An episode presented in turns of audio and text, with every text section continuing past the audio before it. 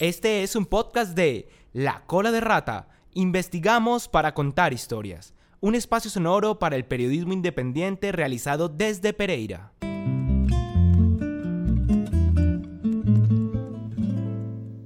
Ocho años después de la derrota, entrega y prisión en Pasto del precursor de la independencia de Colombia, don Antonio Nariño, las autoridades de la ciudad habían firmado una capitulación ante Bolívar en 1822 que le concedía todo lo que exigía, prometiendo darle un trato de privilegio.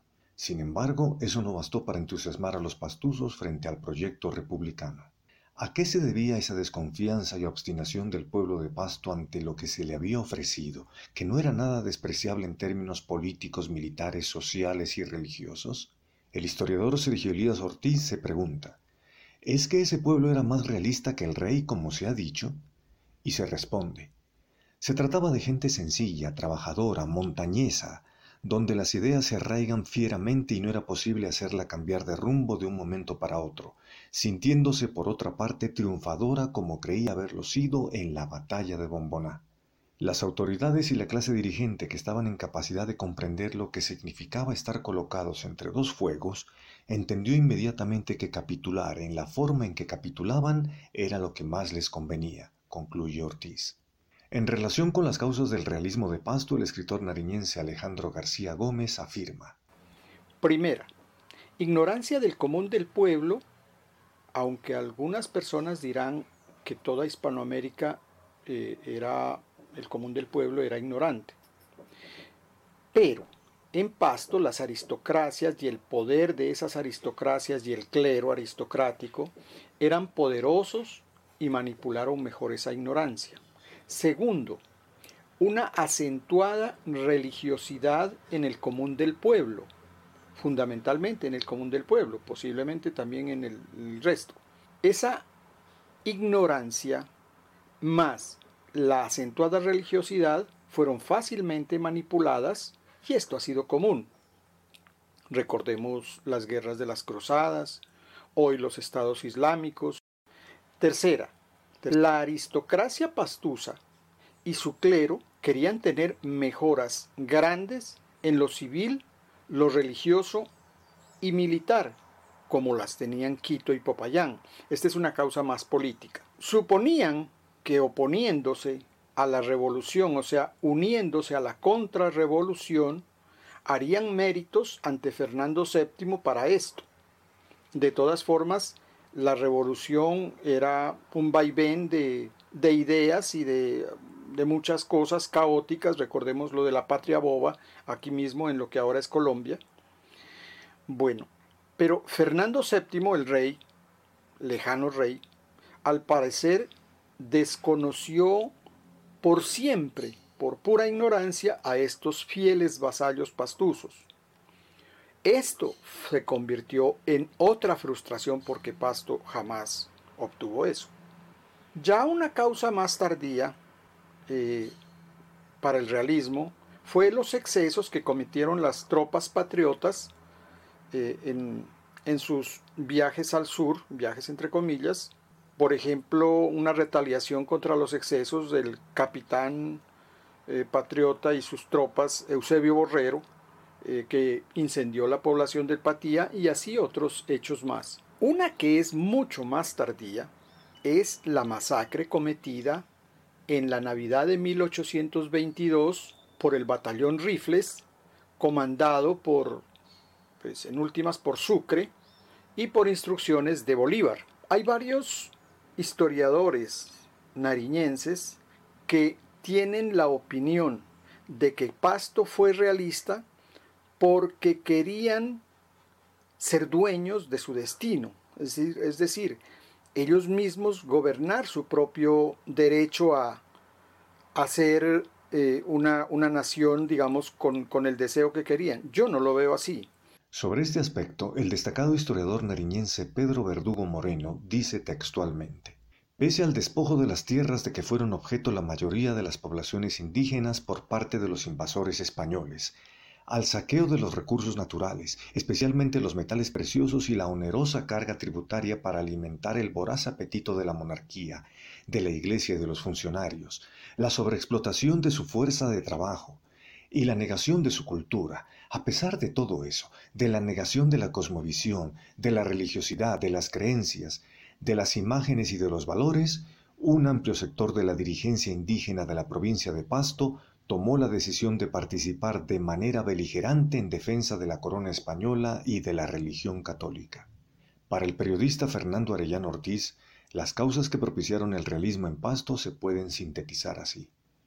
Que hoy es el departamento de Nariño estaba sustentado socioeconómicamente por tres zonas geográficas, Pasto, Túquerres y Barbacoas, pertenecientes en lo administrativo a la gobernación de Popayán y en lo judicial a Quito, por lo tanto era una región de baja categoría. Igualmente ocurría con su villa principal San Juan de Pasto.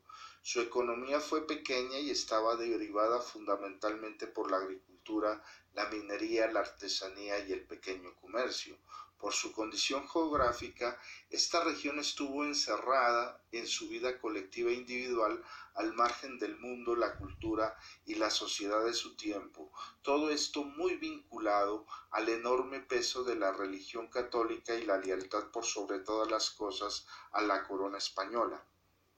Dentro de este contexto, en Pasto se consolidó una clase dirigente muy poderosa que tenía amplia capacidad de dominio y que ejercía gran influencia social tanto en la ciudad como en la zona rural circunvecina, caracterizada además por sus privilegios económicos y políticos, muy tradicional en sus costumbres y apoyada por la Iglesia y por la clase campesina.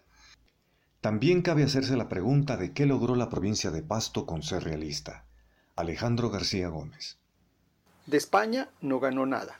De Colombia, lo que se llamó ya después País Gran Colombia o Colombia, obtuvo la inmensa furia de Bolívar que la contagió a sus adláteres. Y eh, desde esa furia eh, nos acentuaron el estigma de bobos eh, a los, a los habitantes de toda la región de Nariño, que se llamó después Nariño, en ese tiempo provincia de Pasto. En su relato de la campaña Patriota del Sur, difundido por Radio Nacional de Colombia, la historiadora Diana Uribe dijo sobre el caso de Pasto, entre otras cosas, lo siguiente.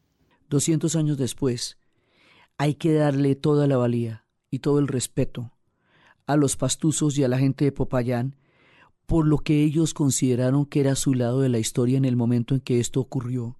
Que contar de la Navidad Negra, por qué sucedió, porque las guerras son guerras y son terribles. Sí, y en las guerras pasan por encima de la gente, por encima de los pastuzos se pasó. Y este también es un momento para reconocer a los pastuzos en su brillanteza, en su inteligencia, en su emprendimiento, en su cultura. Son muy brillantes. Y la historia los caricaturizó como si fueran tontos porque no apoyaron a las tropas de la independencia en el momento en que esto estaba ocurriendo.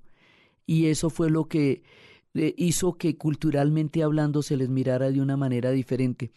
Por último, habría que plantear la necesidad de que se dé en la ciudad de Pasto un debate amplio y abierto en la academia, las instituciones educativas y los medios de comunicación, entre otros espacios, sobre la figura de Agustín Agualongo que permita su desmitificación y analice críticamente por qué se mantiene el culto a este personaje en la ciudad, en desmedro de figuras locales y nacionales que sí creyeron en una causa justa como la independencia y la república. En tal sentido, cabría preguntarse por qué no hay una mayor identificación con el precursor Antonio Nariño, de quien finalmente se tomó su apellido para nombrar este departamento del suroccidente de Colombia, cuya capital es Pasto o con el mestizo Gonzalo Rodríguez de Avendaño, quien en 1564 protagonizó un alzamiento contra la corona española que le costó horrendamente la vida. ¿No sería mejor reivindicar al bondadoso corregidor de los pastos y prócer patriota Francisco Antonio Sarasti, líder de una sublevación contra la monarquía en 1810, a quien Sergio Elías Ortiz dedica todo un capítulo en su libro sobre Agualongo? ¿O por qué no reconocer la gran contribución a la ciudad del general payanés José María Obando, converso a la causa republicana desde 1822, nombrado jefe militar de Pasto desde 1825, respetado y admirado por sus habitantes, benigno con ellos y considerado el protector de la ciudad, además de que ésta fuera su base militar y política en su carrera a la presidencia de la República? Del primero solo hay un discreto monumento en la plaza de Rumipamba. De Sarasti y Obando nada, siendo Sarasti una figura desconocida en la ciudad y no reconocida en la historiografía nacional. Es hora pues de replantear a Agustín Agualongo y de darle el lugar que realmente le corresponde. En la narración y realización, Jaime Flores Mesa. Esto fue un podcast de La Cola de Rata. No olvides visitar nuestra página web lacoladerrata.co y seguirnos en Instagram, Twitter y Facebook como La Cola de Rata. Nos escuchamos pronto.